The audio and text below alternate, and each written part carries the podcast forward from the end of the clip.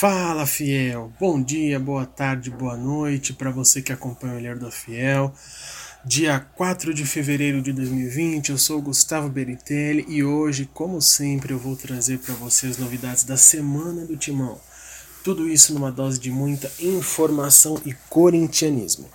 Vamos começar com a notícia aí que virou até meme na semana passada.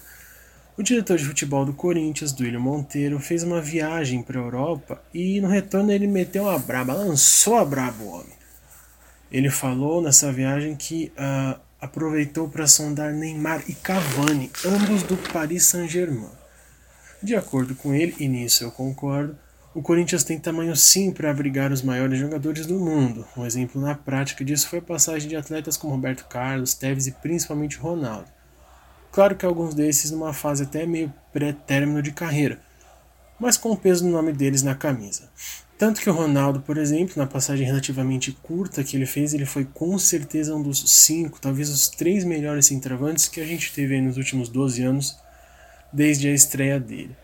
Eu, particularmente, vejo só o Jô e o Guerreiro junto com o Ronaldo, aí se a gente considerar um período desde 2008, mais ou menos até agora, como os melhores centroavantes desse período. Mas Duílio, mesmo com a camisa pesada do Coringão, é claro que na pindaíba financeira que o time tá, não dá para você fazer uma declaração dessa nem de brincadeira, né? Depois ele ainda contornou, falou que o Cavani revelou desejo de jogar na América do Sul, que o Neymar foi procurado pelo Flamengo, que por isso então poderia também ser procurado pelo Corinthians. Mas vamos ser realistas, né? Atualmente, da forma racional e rentável de se pensar, nenhum time brasileiro poderia ter esses jogadores ou pagar os salários que eles recebem, todos os custos, enfim. Então, fiel, não vamos nos iludir, esqueçam isso, foi só mais uma bola fora do nosso estimado diretor de futebol. Também rolaram mais para o final da semana algumas polêmicas em torno do Pedrinho, onde alguns jornais e alguns jornalistas cravaram a venda do nosso camisa 10 para o Benfica de Portugal. Realmente nós tivemos fontes, algumas fontes mais confiáveis, que uh, as propostas de fato chegaram, mas estavam bem abaixo do valor estipulado pelo Corinthians, então por hora elas foram negadas. Porém, depois o Benfica chegou no valor de 20 milhões de euros, que era o desejado pelo Corinthians, pelo presidente André Sanches, e ainda ofereceu por empréstimo o Ione Gonzalez, que jogou a temporada passada no Fluminense. Ele pertence ao time português e não está nos planos do clube, e por isso ele foi colocado como uma moeda de troca nessa negociação. Uma coisa nós sabemos, o time está bem endividado. O Corinthians já pegou só nesse começo de ano mais de 70 milhões de reais de empréstimo de banco, de dois bancos.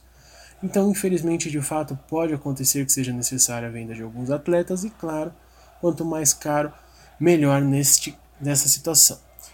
Vamos esperar aí mais novidades e o desfecho dessa história. Já dão como certa venda, mas até assinar está em aberto, né? Embora pareça concretizada, precisamos aguardar. Eu não sei se vocês se lembram, mas o Pedrinho tem uma fé com o Borussia Dortmund aí já há tempos. O time alemão já cobiça e deseja o nosso moleque faz tempo, desde meados da estreia dele no profissional do Corinthians. Então pode ser que eles também invistam, chegam forte nessa contratação mesmo que aparentemente com o acerto do Corinthians com o Benfica. Vamos aguardar. Falando em negociação, o Corinthians desistiu oficialmente da contratação do Rony, do Atlético Paranaense. Depois de tantos capítulos, finalmente acabou a novela. Os times não chegaram a um acordo e o Timão pulou fora da negociação. Essas foram palavras do próprio Duílio. Outro jogador que não vai defender mais o Corinthians na temporada é o Jadson. O meia está praticamente acertado com o Curitiba, falta só assinar. O atleta se despediu do Corinthians nas redes sociais, enalteceu o time e lamentou não ter se despedido da forma que desejava. Realmente o Jadson teve um péssimo ano no Corinthians em 2019, depois de havia de um ano de altos e baixos em 2018, talvez até mais baixos do que altos, então não tinha mesmo como ele ficar no Corinthians nessa temporada, ainda mais com as últimas contratações e com o estilo de jogo do Thiago Nunes, que já deixou bem claro que não usaria ele. Mas nós temos que reconhecer que ele foi muito importante para o Corinthians. Ele esteve presente nos títulos brasileiros de 2015 e 2017. E acho que nenhum de nós corintianos se esquece da troca com o Pato, que foi um baita de um alívio para a gente, né?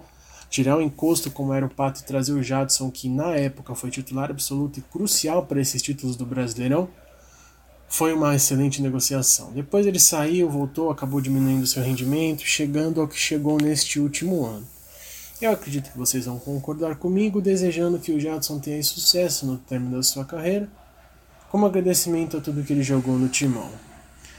E a última notícia dessa semana foi a finalmente regularização do Cantilho no BID. A situação do colombiano enfim foi regularizada e ele já pôde atuar pelo Corinthians na partida de meio de semana contra a Ponte Preta em Campinas.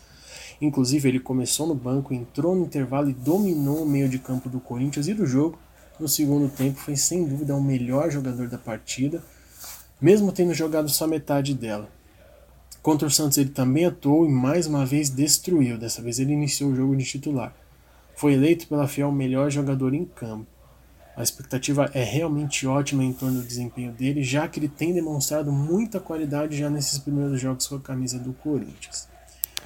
E é isso aí, fiel. Essas foram as principais notícias que mais movimentaram o staff do Clube Albinegro nessa semana. Tem podcast no ar, ainda hoje falando sobre os dois jogos da semana contra a Ponte Preta e contra o Santos, trazendo os detalhes dos próximos jogos contra o Guarani do Paraguai e contra o Inter de Limeira pelo Campeonato Paulista.